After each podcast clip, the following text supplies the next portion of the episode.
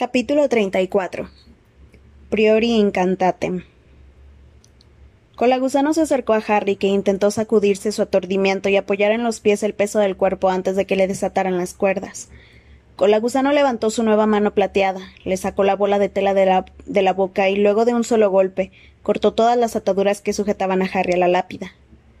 Durante una fracción de segundo, Harry podría haber pensado en huir, pero la pierna herida le temblaba y los mortífagos cerraban filas, tapando los huecos de los que faltaban y formando un cerco más apretado en, torno a Voldemort y él.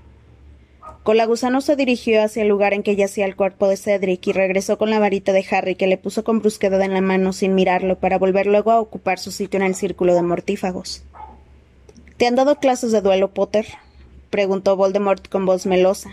Sus rojos ojos brillaban a través de la oscuridad. Aquellas palabras le hicieron recordar a, recordar a Harry como si se tratara de una vida anterior el club de duelo al que había asistido brevemente en Hogwarts dos años antes. Todo cuanto había aprendido en él era el encantamiento de desarme expelliarmus. ¿Y qué utilidad podría tener quitarle la varita a Voldemort si es que conseguía hacerlo cuando estaba rodeado de mortífagos y serían por lo menos treinta contra uno? Nunca había aprendido nada que fuera adecuado para aquel momento. Sabía que se iba a enfrentar aquello contra lo que siempre sabía que se iba a enfrentar aquello contra lo que siempre los había prevenido Modi, la maldición Avada Kedavra que no se podía interceptar. Y Voldemort tenía razón, Aquella vez su madre no se encontraba allí para morir por él. Estaba completamente desprotegido. Saludémonos con una inclinación, Harry, dijo Voldemort agachándose un poco, pero sin dejar de presentar a Harry su cara de serpiente. Vamos, hay que comportarse como caballeros. A Don Dumbledore le gustaría que hicieras gala de tus buenos modales. Inclínate ante la muerte, Harry. Los mortífagos volvieron a reírse. La boca sin labios de Voldemort se contorsionó en una sonrisa. Harry no se inclinó. No iba a permitir que Voldemort se burlara de él antes de matarlo. No iba a darle esa satisfacción. He dicho que te inclines, repitió Voldemort alzando la varita. Harry sintió que su columna vertebral se curvaba como, empujaba, como empujada firmemente por una mano enorme e invisible, y los mortífagos rieron más que antes. Muy bien, dijo Voldemort con voz suave, y cuando levantó la varita la presión que empujaba a Harry hacia abajo desapareció. Ahora da la cara como un hombre. Tieso y orgulloso, como murió tu padre. Señores, empieza el duelo. Voldemort levantó la varita una vez más, y antes de que Harry pudiera hacer nada para defenderse, recibió de nuevo el impacto de la maldición Cruciatus. El dolor fue tan intenso, tan devastador, que olvidó dónde estaba. Era como si cuchillos candentes le horadaran cada centímetro de la piel, y la cabeza le fuera a estallar de dolor. Gritó más fuerte de lo que había gritado en su vida. Y luego todo cesó. Harry se dio la vuelta y con dificultad se puso en pie. Temblaba tan incontrolablemente como con la gusano después de cortarse la mano. En su tambaleo llegó hasta el muro de mortífagos que lo empujaron hacia Voldemort. Un pequeño descanso, dijo Voldemort dilatando de emoción las alargadas rendijas de la nariz. Una breve pausa. ¿Duele, verdad, Harry? No querrás que lo repita, ¿verdad? Harry no respondió. Moriría como Cedric. Aquellos ojos rojos despiadados se lo estaban diciendo. Iba a morir, y no podía hacer nada para evitarlo. Pero lo que no estaba dispuesto era doblegarse. No iba a obedecer a Voldemort. No iba a implorarle. Te he preguntado si quieres que lo repita, dijo Voldemort con voz suave. Respóndeme. Imperio. Y por tercera vez en su vida Harry sintió la sensación de que su mente se vaciaba de todo pensamiento. Era una bendición no pensar. Era como flotar, como estar soñando. Di simplemente no por piedad. Di no por piedad. Simplemente dilo. No lo haré, dijo otra voz más fuerte desde la parte de atrás de la cabeza. No responderé. Di no por piedad. No lo haré, no lo diré.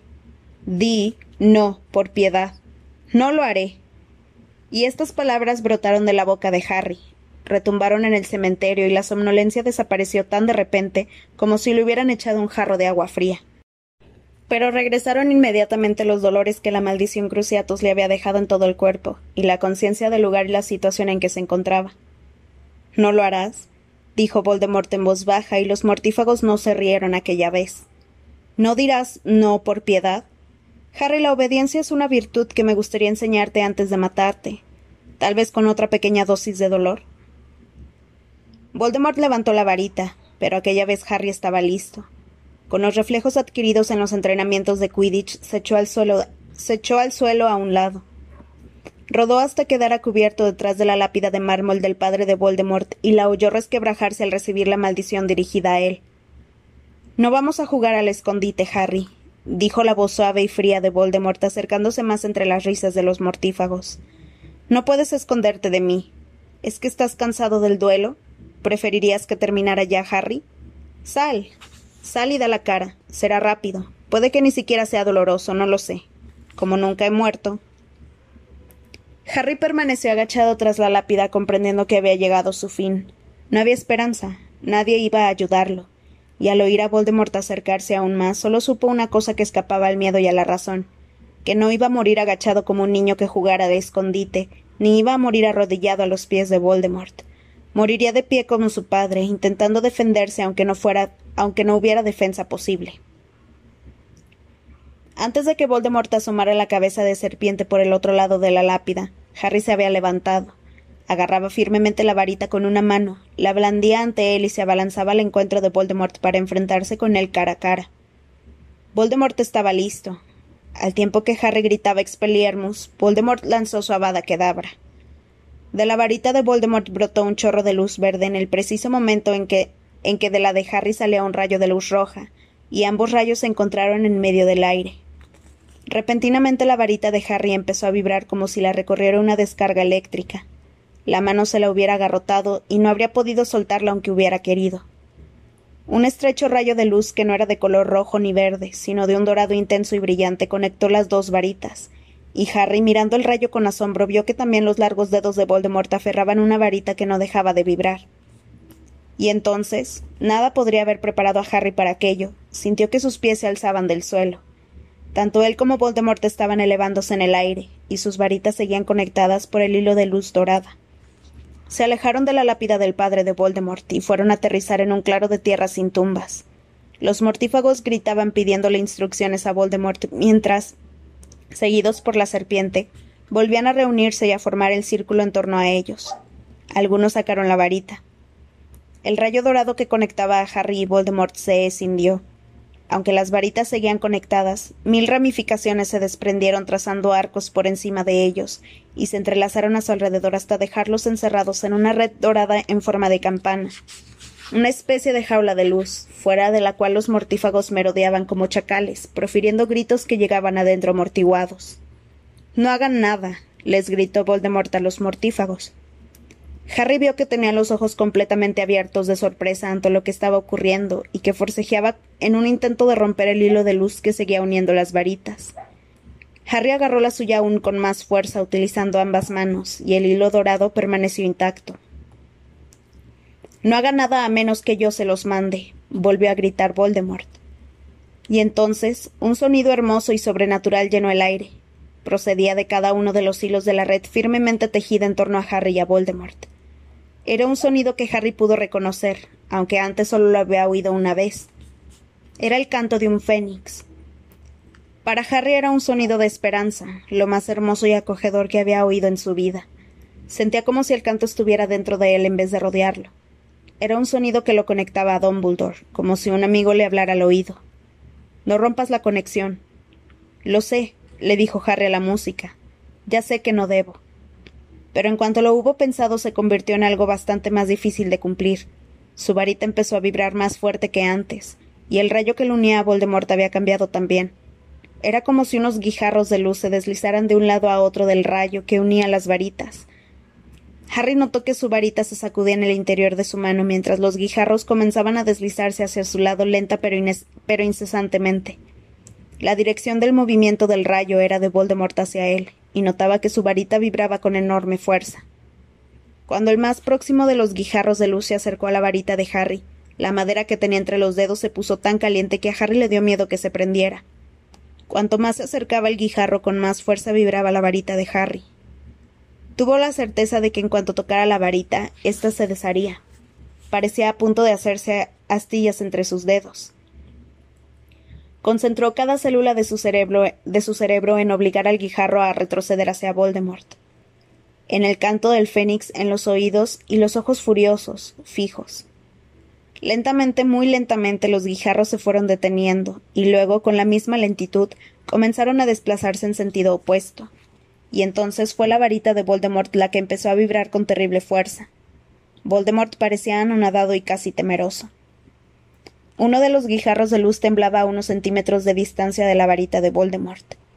Harry no sabía por qué lo hacía, no sabía qué podría sacar de aquello pero se concentró como nunca en su vida en obligar a aquel guijarro de luz a ir hacia la varita de Voldemort. Y despacio, muy despacio, el guijarro se movió a través del, hilo, dorado, tembló por un momento y luego hizo contacto. De inmediato la varita de Voldemort prorrumpió en estridentes alaridos de dolor. A continuación, los rojos ojos de Voldemort se abrieron de terror. Una mano de humo denso surgió de la punta de la varita y se desvaneció el espectro de la mano que le había dado a Colagusano. Más gritos de dolor y luego empezó a brotar de la punta de la varita de Voldemort algo mucho más grande, algo gris que parecía hecho de un humo casi sólido. Formó una cabeza, a la que siguieron el pecho y los brazos. Era el torso de Cedric Diggory. Esto conmocionó a Harry de tal manera que si en algún momento podría haber soltado la varita habría sido aquel, pero el instinto se lo impidió de manera que el rayo de luz dorada siguió intacto, aunque el espeso espectro gris de Cedric Diggory era un espectro, parecía corpóreo. Salió en su totalidad a la punta de la varita de Voldemort como de un túnel muy estrecho, y aquella sombra de Cedric se puso de pie, miró a ambos lados del rayo de luz dorada y habló. Aguanta, Harry, le dijo. La voz resonó distante.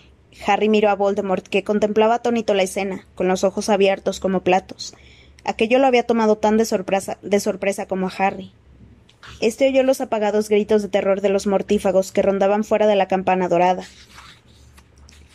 Surgieron nuevos gritos de dolor de la varita, y luego algo más brotó de la punta. La densa sombra de una segunda cabeza, rápidamente seguida de los brazos y el torso. Un viejo al que Harry había visto en cierta ocasión en un sueño salía de la punta de la varita exactamente igual que había hecho Cedric. Su espectro o su sombra o lo que fuera cayó junto al de Cedric y apoyándose sobre su callado examinó con alguna sorpresa a Harry, a Voldemort, la red dorada y las varitas conectadas. Entonces era un mago de verdad, dijo el viejo fijándose en Voldemort. Me mató. Ese lo hizo. Pelea bien, muchacho.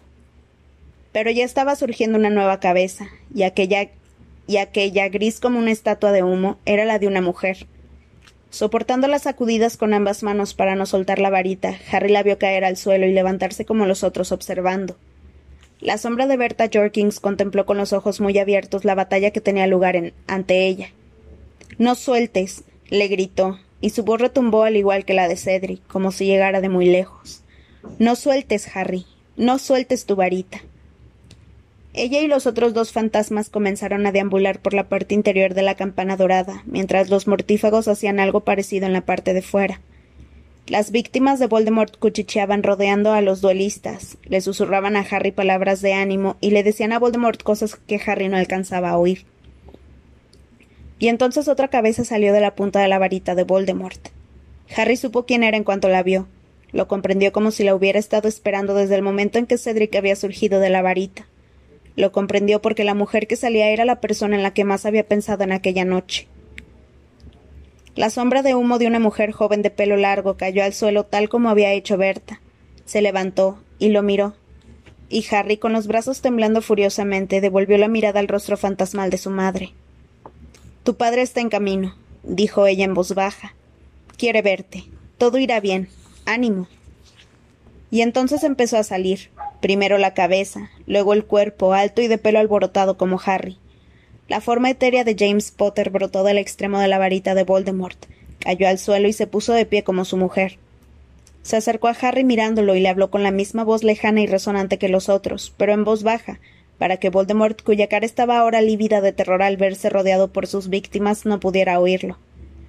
Cuando la conexión se rompa, desapareceremos al cabo de unos momentos, pero te daremos tiempo. Tienes que alcanzar el traslador que te llevará de vuelta a Hogwarts. ¿Has comprendido, Harry? Sí, contestó este jadeando, haciendo un enorme esfuerzo por sostener la varita que se le resbalaba entre los dedos. Harry, le cuchicheó la figura de Cedric. Lleva mi cuerpo. ¿Lo harás? Llévales el cuerpo a mis padres. Lo haré, contestó Harry con el rostro tenso por el esfuerzo. Prepárate, susurró la voz de su padre. Prepárate para correr. No hubiera podido aguantar ni un segundo más. Levantó la varita con todas sus fuerzas y el rayo dorado se partió. La jaula de luz se desvaneció y se apagó el canto del fénix, pero las víctimas de Voldemort no desaparecieron. Lo, lo cercaron para servirle a Harry de escudo. Y Harry corrió como nunca lo había hecho en su vida, golpeando a dos mortífagos atónitos para abrirse paso. Corrió en zigzag por entre las tumbas, notando tras él las maldiciones que le arrojaban, oyéndolas pegar en las lápidas. Fue esquivando tumbas y maldiciones, dirigiéndose como una bala hacia el cuerpo de Cedric, olvidado por completo del dolor de la pierna, concentrado con todas sus fuerzas en lo que tenía que hacer. Atúrdanlo. oyó gritar a Voldemort. A tres metros de Cedric, Harry se parapetó, se parapetó tras un ángel de mármol para evitar los chorros de luz roja. La punta de una de las alas del ángel cayó rota al ser alcanzada por las maldiciones. Agarrando más fuerte la varita salió corriendo.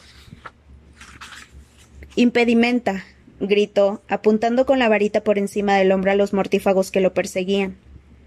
Por un grito amortiguado pensó que había dado al, menos a uno de ellos, pero no tenía tiempo de pararse a mirar. Saltó sobre la copa y se echó al suelo al oír más maldiciones tras él. Nuevos chorros de luz le pasaron por encima de la cabeza, mientras tumbado alargaba la mano para tomar el brazo de Cedric. Quítense, lo mataré. Es mío, chilló Voldemort. La mano de Harry había aferrado a Cedric por la muñeca. Entre él y Voldemort se interponía una lápida, pero Cedric pesaba demasiado para arrastrarlo, y la copa quedaba fuera de su alcance. Los ojos rojos de Voldemort destellaron en la oscuridad. Harry lo vio curvar la boca en una sonrisa y levantar la varita. Akio, gritó Harry apuntando a la copa de los tres magos con la varita. La copa voló por el aire hasta él. Harry la tomó por un asa. Oyó el grito furioso de Voldemort en el mismo instante en que él sentía la sacudida bajo el ombligo, que, el ombligo, que significaba que el traslador había funcionado. Se alejaba de allí a toda velocidad en medio de un torbellino de vientos y colores, y Cedric iba a su lado. Estaban regresando.